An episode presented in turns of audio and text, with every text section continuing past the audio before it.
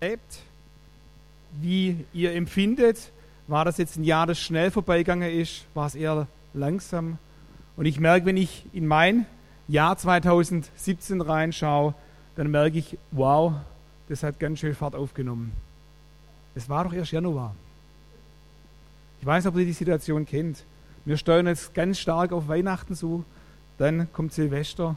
Und Silvester ist ja immer so die Phase dessen, wo der Mensch in sich geht und über das Jahr, vergangene Jahr nachdenkt und sich fragt, hey, was war eigentlich in dem Jahr 2017 und was möchte ich eigentlich in 2018 anders machen? Und ich weiß aus meinem Leben, und man ist total euphorisch. Neues Jahr, man geht was Neues an und versucht neue Dinge umzusetzen. Ist total da in dem, in dem Lauf drin zu sagen, ja, es wird sich in 2018 alles ändern. Man geht ins Jahr rein, man fängt an, Jahr zu bestreiten. Und relativ schnell merkt man dann, hoho, zu viel vorgenommen, klappt doch nicht alles. Und dann kommt immer ein Spruch, den hört man ganz oft bei Menschen, die sich was vornehmen es nicht erfüllen. Dann heißt, ja, der Geist ist willig und das Fleisch war leider schwach. Damit hat man irgendwelche Vorgaben, die man für sich selber gesetzt hat, eigentlich total ausgeheben und sagt, ja, wir legen es einfach zur Seite. Eigentlich wollte ich ja, aber mein Körper hat es einfach nicht hingebracht. Und ich habe mich schon gefragt, ist das nicht bloß eine Ausrede? Ist das nicht bloß was, was wir vorschieben in dem Ganzen, was unser Leben angeht? Ich möchte heute mit euch mal das Thema Leib, Seele und Geist ein bisschen betrachten. Ein bisschen zu sehen, was sagt die Bibel darüber aus? Was ist wichtig in dem Dreiklang? Die Birgit hat es vorher schon gesagt, ist ein Dreiklang, ist eine Abhängigkeit da von Leib, Seele und Geist. Und das möchte ich eigentlich mit euch heute ein bisschen beleuchten. Ich fand es total witzig. Paulus schreibt in, in 1. Korinther 3, Vers 1, da teilt er im Grunde mit die Christen in Korinth in zwei Gruppen auf. In den geistlichen und in den fleischlichen Christ. Was ist jetzt der Unterschied zwischen einem geistlichen Christ und einem fleischlichen Christ? Der geistliche Christ ist jemand, der in dessen Geist der Heilige Geist wohnt und sein ganzes Wesen unter Kontrolle hat. Das heißt, der abhängig ist vom Heiligen Geist. Ja, fleischliche Christ, ich glaube, das können wir uns selber beantworten. Ist im Grunde jemand, der aus seiner Seele, aus seinem Ich heraus lebt. Er ist wiedergeboren, keine Frage. Er lebt aber nach den Maßstäben, nach den natürlichen menschlichen Maßstäben und nicht nach den göttlichen Maßstäben. Dadurch hindert er im Grunde Gott, dass Gott den Erlösungsplan für jeden Menschen, also mir auch, verwirklichen kann. Ich habe mich für Gott entschieden, aber ich habe mich nicht wirklich entschieden, ihm wirklich den Freiraum zu geben, den es braucht. 1. Thessaloniker 5, 5, 23 ist heute ja der Predigtstext und da steht drin, der Gott des Friedens heilige euch durch und durch, er schützt euren Geist, eure Seele und euren Körper, damit sie unversehrt sind, wenn Jesus Christus, unser Herr, wiederkommt. Man sieht hier, Gott hat den Menschen als eine Einheit geschaffen, wo Geist, Seele und Körper eine Rolle spielen. Und es hilft nichts, wenn wir nur das eine betrachten, sondern wir müssen immer das im Ganzen betrachten. Und ich glaube, da wollen wir mal einen kleinen Ausflug machen durch die Bibel. Ich fange an mit 1. Mose 2, Vers 7. Da bildete Gott, der Herr, den Menschen, starb von der Erde und blies den Odem des Lebens in seine Nase, und so wurde der Mensch eine lebendige Seele. Das heißt, lebendige Seele meint den ganzen Menschen. Das heißt, im Alten Testament bezeichnet Geist, Seele nicht verschiedene Teile des Menschen, sondern eher unterschiedliche Aspekte. Der Mensch als solches wird als Einheit verstanden. Der Mensch hat nicht eine Seele, sondern er ist eine lebendige Seele, bestehend aus Geist, Seele und Körper. So ist der Mensch in der Lage, zu denken und wahrzunehmen. Er kann fühlen, er kann empfinden, er kann Verbindungen treten mit übernatürlicher Macht, er kann mit Gott in Verbindung treten, aber genauso er kann auch mit Satan in Verbindung treten. Die Frage ist nun, wer hat in meinem Leben das Sagen? Wer übernimmt die Führung in meinem Leben? Fleischlich ist das, was ich aus eigener Kraft mache. Da wo das, was mich ausmacht, im Vordergrund steht. Die Frage, was sind meine Prioritäten im Leben? Wo sind meine Prioritäten gesetzt? Ist es das, was der Schwabe ausmacht? Schaffer, Schaffer, Häuslebauer? Und das steht ganz oben und zu was anderem habe ich gar keine Zeit mehr. Und ich fand es total spannend, dass eigentlich hier, man merkt, hier fängt was an, eine menschliche Sehnsucht nach dem, was der Mensch sich sehnt, tritt von einem Kampf mit dem Geist Gottes. Und letztendlich kämpft der Geist Gottes gegen unsere Selbstsucht. Das heißt, die beiden liegen ständig im Kampf. Und ich glaube, diese Erkenntnis ist neu. Wenn wir in Galater 5, Vers 17 schauen, dann wird genau das da drin beschrieben. Denn das Fleisch begehrt auf gegen den Geist und der Geist gegen das Fleisch. Die sind gegeneinander, sodass ihr nicht tut, was ihr wollt. Erleben wir nicht ständig diesen Kampf, diesen menschlichen und diesen geistlichen? Spüren wir das nicht ab?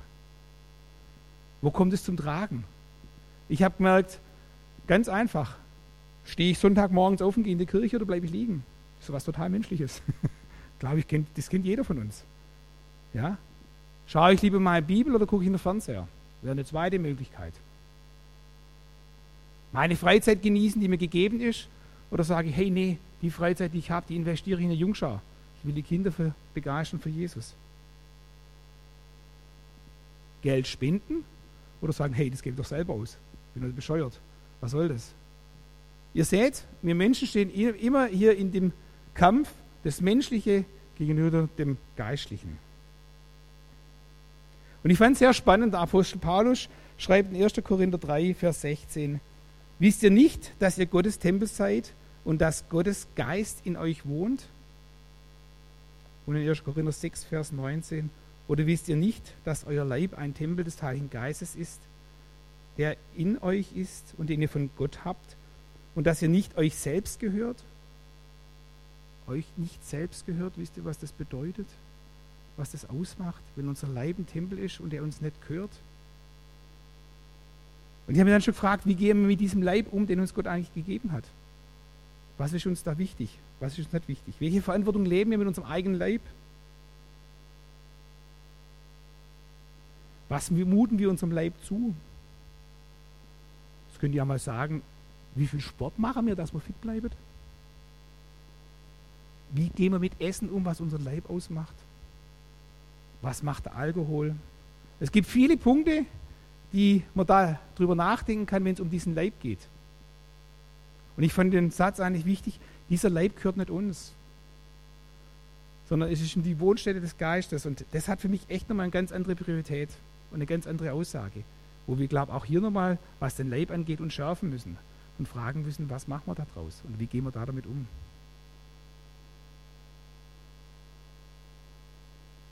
Ich habe gemerkt, wo es um das Thema Leib, Seelen, Geist gedacht, ich mal, was steht im Alten Testament drin? Und da bin ich auf die Stiftshütte gestoßen. Ich weiß nicht, ob ihr euch die Stiftshütte vorstellen könnt. Die war im Grunde genommen in, in drei Bereiche geteilt. Es war einmal der äußere Vorhof, das Heiligtum und das Allerheiligste. Was ist wo, was ist wo passiert in der Stiftshütte? Der äußere Vorhof. Hier konnte sich im Grunde jeder von, von, vom Volk Israel aufhalten. Jeder konnte dorthin kommen, man hat sich dort getroffen, man hat zusammen Gottesdienst gefeiert, jeder hat jeden gesehen. Das heißt, man war draußen im Licht und im Grunde war dieser Vorhof vergleichbar mit unserem Körper und unserem Leib. Dieser Vorhof hat für das Volk Israel im Gottesdienst eine äußere Stellung eingenommen und wurde für jeden sichtbar. Ist bei uns auch wenn mein Friese nicht stimmt, dann sieht es jeder von euch. Dann ist einfach so. Und jeder wird sich in Ast lachen und sagen, Matze, läuft schon heute wieder rum? Das geht ja gar nicht.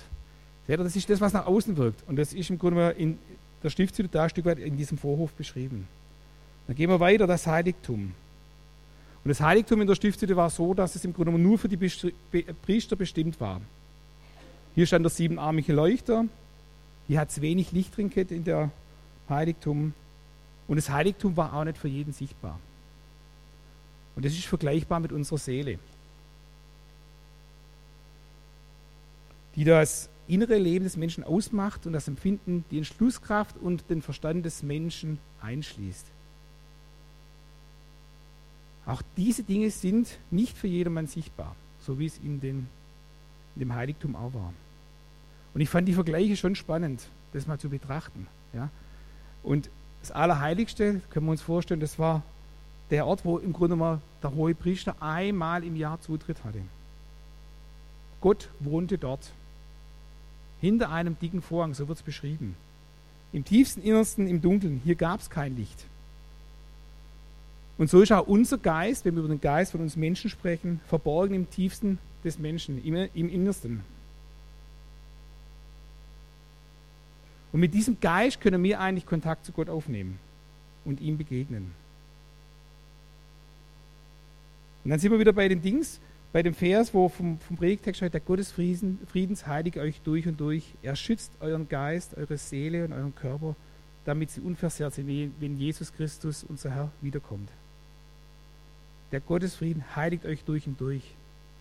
Was heißt es? Wir haben eine Sehnsucht, dass wir durch und durch geheiligt sind. Dass alles clean ist, dass alles sauber ist, dass alles gut ist.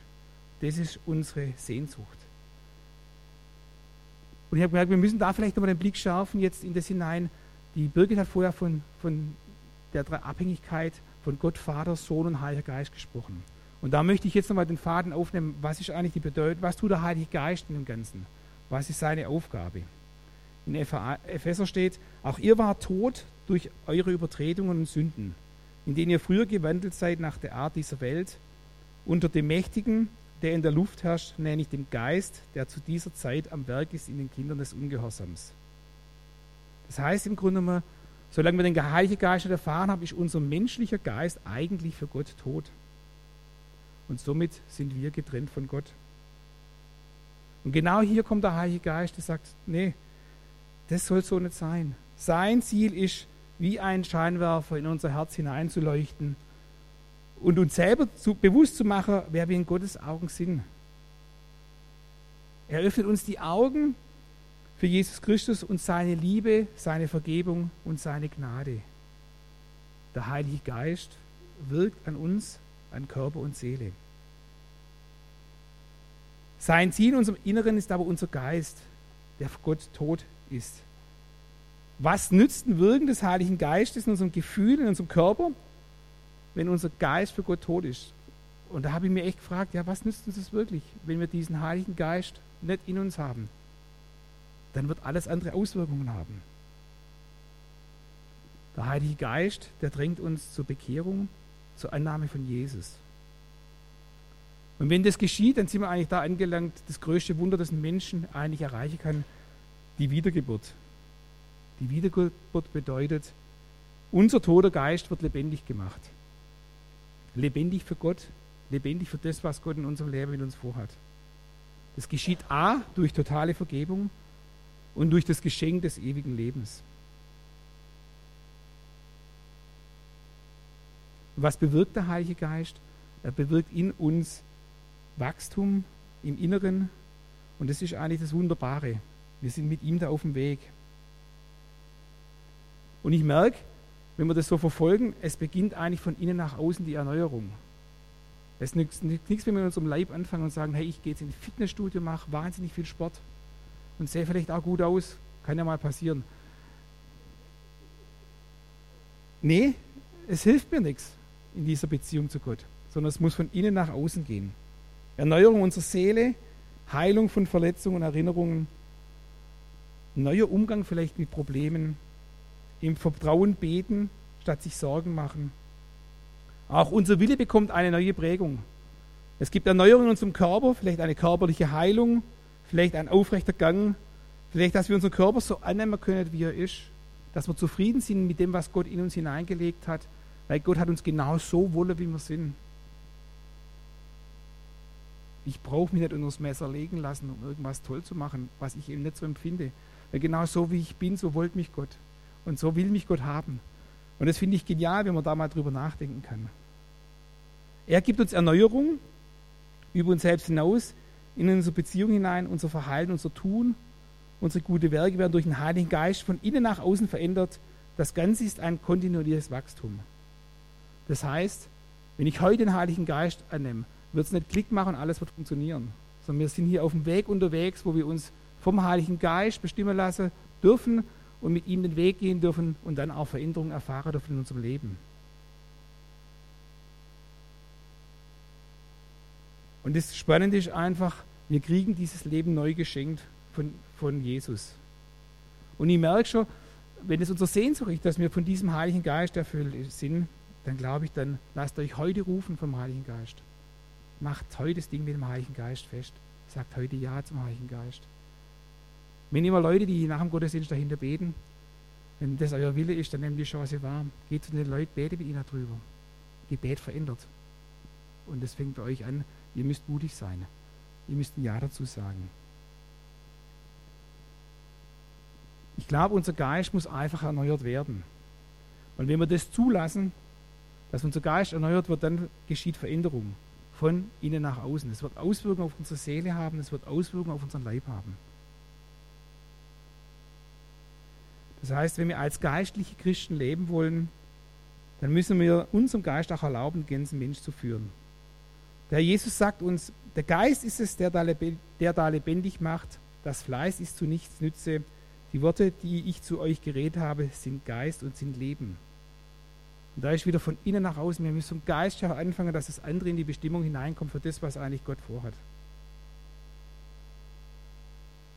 Das heißt, wenn ich anfange, von innen nach außen zu leben, bedeutet es auch, dass ich von innen nach außen anfange, Gott in mein Leben reinzunehmen, in Besitz ergreifen zu lassen von all dem, was das ausmacht. Das heißt, ich muss im Alltag eine 1 zu 1 Beziehung leben. Und nicht nur zu sagen, so wie es in der Welt oft ist, wenn irgendwas passiert, dann fragen wir Gott, wo warst du? Warum hast du das zugelassen? Oder wir stehen morgens auf und sagen, ah Gott, jetzt gebe ich dir mal fünf Minuten am Tag und dann ist der Tag aber wieder mit dir gelaufen und dann mache ich mein Ding. Nee, ich glaube, dann müssen wir lernen, unser Leben anders zu gestalten. Ich glaube, dass Gott für uns nicht nur dieser SOS-Dienst sein will, wenn was passiert. Oder am Tag mal fünf Minuten für uns da sein will.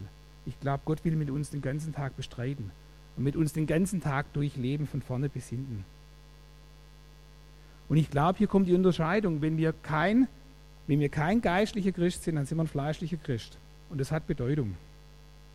Wir wollen die Dinge aus eigener Kraft heraus tun und nicht aus dem Geist tun. Und ich glaube, in der Welt, wo wir leben, da haben wir unsere Sinne bekommen, wir können ganz viel aufnehmen. Aber es gibt einen entscheidenden Punkt, wo, wo unsere Sinne einfach nicht weitergehen. Das ist der Glaube. Und der Glaube, der macht uns eine Dimension aus, eine lebenswichtige Dimension, wo wir auch, ja, eigentlich in Sachen reinblicken können, die wir mit unseren Sinne eigentlich gar nicht wahrnehmen können nämlich in die verborgene Welt hineinzuschauen. Und ich glaube, dass es wichtig ist, dass wir aus dem Glauben die Dinge annehmen. Dass wir da wirklich äh, damit umgehen. Und ich glaube einfach, dass es wichtig ist, dass wir uns nicht den Maßstäben der Welt anpassen. Dass wir nicht sagen, das ist uns wichtig. Und ich glaube, das sagt uns die Bibel auch immer wieder von Neuem dass wir uns nicht den Maßstäben dieser Welt anpassen sollen, sondern dass wir das Leben leben sollen, das uns Jesus gibt. Und dann werden wir dieses Leben im Überfluss bekommen. Diesen Überfluss, den haben wir im Grunde genommen nur dann, wenn wir uns auf Gott einlassen. Ich glaube, wenn wir in die Bibel reingucken, merken wir, dass die Bibel eigentlich ganz andere Prioritäten setzt, die wichtig sind in unserem Leben. Versöhnung mit Gott, Vergebung der Sünde, ein gereinigtes Gewissen, ewiges Leben.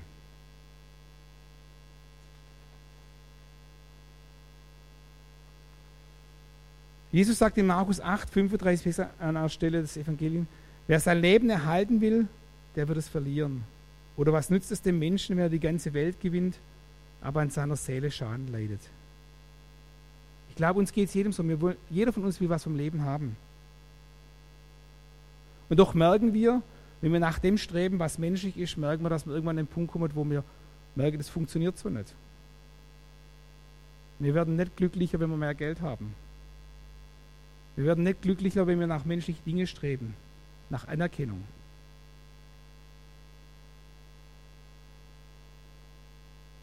Und dann merken wir ganz einfach, wir streben danach, wir versuchen durch einen guten Job gutes Geld zu verdienen, uns Dinge auch zu leisten und irgendwann kommen wir Punkt und fragen, hey, was soll das Ganze? Wir fangen an zu resignieren, wir kommen nicht weiter an den Punkt. Das heißt, eigentlich sind das, was das Menschliche ist, was die Welt uns bietet, eigentlich nur kurze, kurze Phasen in unserem Leben. Und danach sitzen wir wieder da und fragen uns, was soll das? Warum sind wir nicht zufrieden? Warum wird man nicht zufrieden? weil es immer das Streben nach mehr ist. Immer das Streben nach mehr. Und ich glaube, dass uns die Bibel da einfach etwas anderes sagt. Und uns auch zeigt, dass wenn wir uns auf den Heiligen Geist verlassen, der uns der Scheinwerfer sein will in unserem Leben, der in, unsere, in unseren Geist hineinwirken will und mit seinem Lichtes erleuchten will, dann merken wir, werden Dinge in unserem Leben wichtig, die eigentlich beim Menschen nicht wirklich wichtig sind. Und ich habe mich gefragt, was will ich als Matze eigentlich? Möchte ich nur ein bisschen was von dem Leben, was die Bibel beschreibt? Bin ich damit zufrieden? Und ich habe gemerkt, nee, es ist mir echt zu wenig. Ich will nicht mit ein bisschen zufrieden sein. Und ich glaube, ich möchte in diese ganze Fülle, in die ganze Breite und Tiefe eintauchen, was Jesus uns durch sein Wort verheißen hat. Das heißt, ich möchte eigentlich jeden Augenblick meines Lebens voll ausschöpfen. Alle Tiefen, was dazugehört, alle Freuden und auch alles Leid. Und das aber bewusst mit Jesus durchleben. Und ich glaube, genau wenn wir dorthin kommen, dann das Leben hat uns Jesus gegeben. Und er macht es mit seiner Liebe reich. Ich glaube, das ist der Punkt, nach dem wir uns sehen, diese Liebe, diese Annahme von Jesus zu spüren. Und da geht es nicht um Geld, es geht nicht um Besitz, es geht nicht um Anerkennung. Und es geht letztendlich rein um die Liebe Jesus, die er für uns bereithält.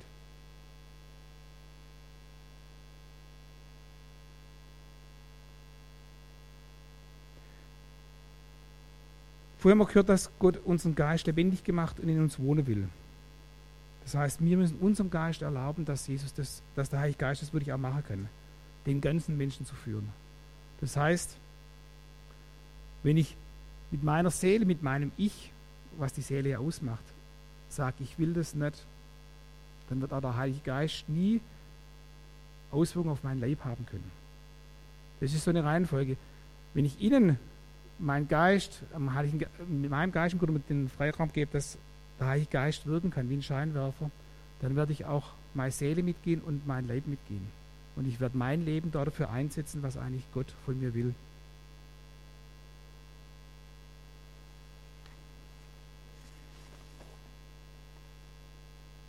Und doch merke ich auch ganz schnell, und da müssen wir auch ehrlich sein, eigentlich sind wir Menschen ja nicht dazu geschaffen, dass wir unser Leben aus der Hand geben.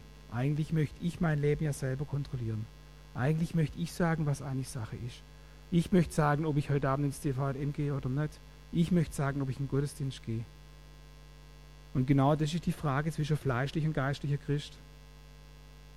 Lasse ich das alles los, das Fleischliche, und werde dieser geistliche Christ, der wirklich bestimmt wird aus dem Heiligen Geist, wo der Heilige Geist wirklich wirken kann und Auswirkungen haben kann auf meine Seele, auf meinen Leib, auf das, was mich ausmacht? Will ich ihm vertrauen? Will ich mein ganzes Leben ausrichten auf das, was der Heilige Geist bereithält? Ich weiß, es ist nicht ganz einfach, das zu leben, weil die Welt was anderes vorlebt und die Welt letztendlich uns was anderes sagt. Es werden andere Maßstäbe in der Welt angesetzt, wie das, was die Bibel ansetzt. Aber wollen wir diese ganze Fülle der Bibel wirklich in der Höhe, Breite und Tiefe wirklich wahrnehmen? Wollen wir uns davon steuern, leiten lassen. Ich möchte euch einfach einladen, da mal jetzt kurz drüber nachzudenken in Stille. Wie sieht es in eurem Leben aus? Seid ihr dieser fleischliche Christ, seid ihr der geistliche Christ? Und was will ich in der Zukunft? Ich bin einfach immer ein Mensch, der eigentlich immer positiv nach vorne schaut und eigentlich wenig gern nach zurück schaut. Und ich sage, ich stehe hier und will eigentlich nach vorne schauen. Ich will die Welt begeistern für das, was kommt und wo Gott mich hinstellt. Und ich will wegschauen von dem, was hinten ist und schaue nach, nach vorne. Das heißt, ich kann euch jetzt nur einladen, ja, beleuchtet euer, euer Leben, guckt in eure Seele rein. Wer sitzt da am Steuer? Wer darf lenken? Wer darf führen? Und euch einfach ermutigen auch, euer Leben ganz dem Heiligen Geist zur Verfügung zu stellen, sodass wirklich von innen nach außen äh, im Grunde der Weg sein kann. Von Geist zu Seele zu Leib. Amen.